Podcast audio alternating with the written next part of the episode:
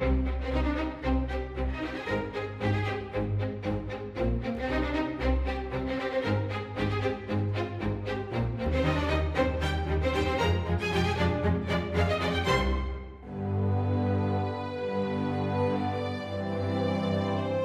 Olá, Helena e Helena Matos. Cá estamos para mais uma semana e esta semana vamos falar de feriados que têm eh, tido uma mudança histórica ao longo dos séculos, pode dizer-se praticamente, embora aquele saborzinho da palavra nos show sempre ui ui. Sim, uh, primeiro aquilo que nós temos como a noção de feriado e também temos de perceber uhum. que a noção de, de, de, de, era muito associada ao calendário religioso. É? E havia uh, aqueles dias da Semana Santa, havia três dias importantes importantes, sexta-feira, a quinta, quarta, quinta e sexta, e, e, portanto que eram em geral dias em que não se uh, trabalhava e sobretudo não se trabalhava nos campos.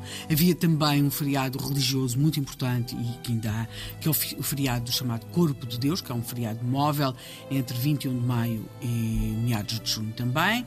Depois tem, temos a 2 de dezembro o, o dia dos fiéis defuntos e a estes feriados religiosos também tínhamos o Natal, havia um, um, um, outro feriado que era o, o feriado da morte do rei.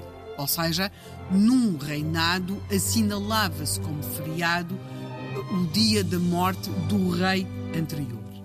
Também se perceberá que, a seguir uh, à restauração da independência, em 1640, o dia 1 de dezembro, passou a ser assinalado, sobretudo pelos reis eh, e pela aristocracia, eh, com uma missa solene eh, na sede de Lisboa e é dado, são dadas também instruções para que nas diferentes sedes do país fosse celebrada uma missa solene nesse primeiro de dezembro. Portanto, estamos aqui com a, criação destes corpos de, de, que são os dias em que não se trabalhava, portanto, sobretudo, à exceção do domingo, não é? que esse estava consagrado, os dias de caráter muito importantes do, do calendário religioso eh, cristão, portanto, eh, os dias de Páscoa, os dias, os dias Corpo de Deus, depois o aparecimento do dia 1 de dezembro como um dia muito importante na criação, se quisermos, de uma do reforço uh, do patriotismo uh, e que vai ser também assinalado de forma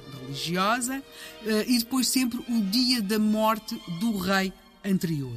No final do século XIX, nós vamos já encontrar acrescentadas a estas datas, uh, também temos, claro, o 1 de janeiro, dia, uh, temos também depois, era, por exemplo, o dia do aniversário dos reis. Nós vamos ter aqui, o, por exemplo, no final do século XIX, tínhamos o dia do aniversário do príncipe, do príncipe herdeiro, uh, e vamos já encontrar uh, feriados de caráter mais político. Por exemplo, o 29 de abril, que é o dia da, da entrega da Carta Constitucional, o 24 de julho, que é o dia da entrada em Lisboa do Exército Liberal, que aconteceu em 1833, mas que portanto ficou como feriado, e depois tínhamos o dia 28 de setembro, que já estamos mesmo a falar de um determinado período, que era o rei Dom Carlos e a rainha Dona Amélia faziam anos no mesmo dia, e portanto era também uh, esse dia feriado.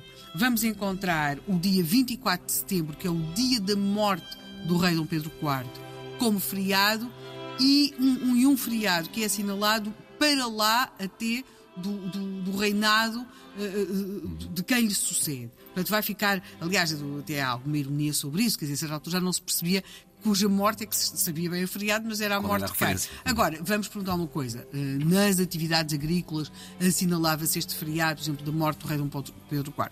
Provavelmente não, porque aí sim estava-se muito ligado a um calendário religioso. A grande mudança que nós vamos ter, e depois é claro, uh, por exemplo, no reinado de Dom Manuel II, que é o nosso último rei, vamos ter como feriado o 1 de fevereiro, porque assinalava-se o regicídio, no qual tinha morrido o, o, rei Dom Carlos e o príncipe herdeiro. Portanto, vamos ter, uh, na monarquia, temos de perceber que há sempre uns feriados que vão andando.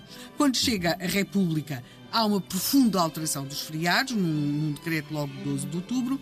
Os feriados, aparentemente, todos os feriados religiosos foram abolidos, Mas, se quisermos, não foi bem assim, porque, por exemplo, o 25 de dezembro deixou de ser dia de Natal e passou a ser dia da família. O, o 1 de dezembro, que era o tal feriado que era assinalado da restauração da independência como uma missa solene, passou a ser dia da autonomia da pátria portuguesa. Vai instituir-se, por exemplo, um novo feriado, claro, o, o dia 5 de outubro, que é o dia da implantação da República, que, é, que vai ser dedicado aos heróis da República. Temos o 31 de janeiro dedicado aos precursores e mártires da República.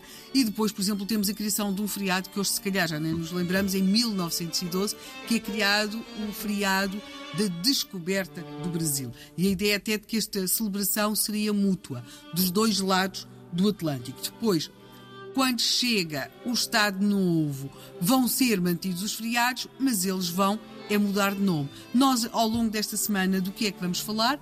De feriados que já tivemos e que deixámos de ter. E de tantas pontes que deixámos de ter. Essa ah, é que é essa. Pontes, viadutos, aquedutos. Porque perceber, eh, é fácil perceber o que aí viria se, se estes dias que vamos falar ainda fossem feriados. Bom, é importante. Esta semana estamos a falar de feriados, dos mais importantes da nossa história, e é disso que continuaremos a falar nos próximos dias.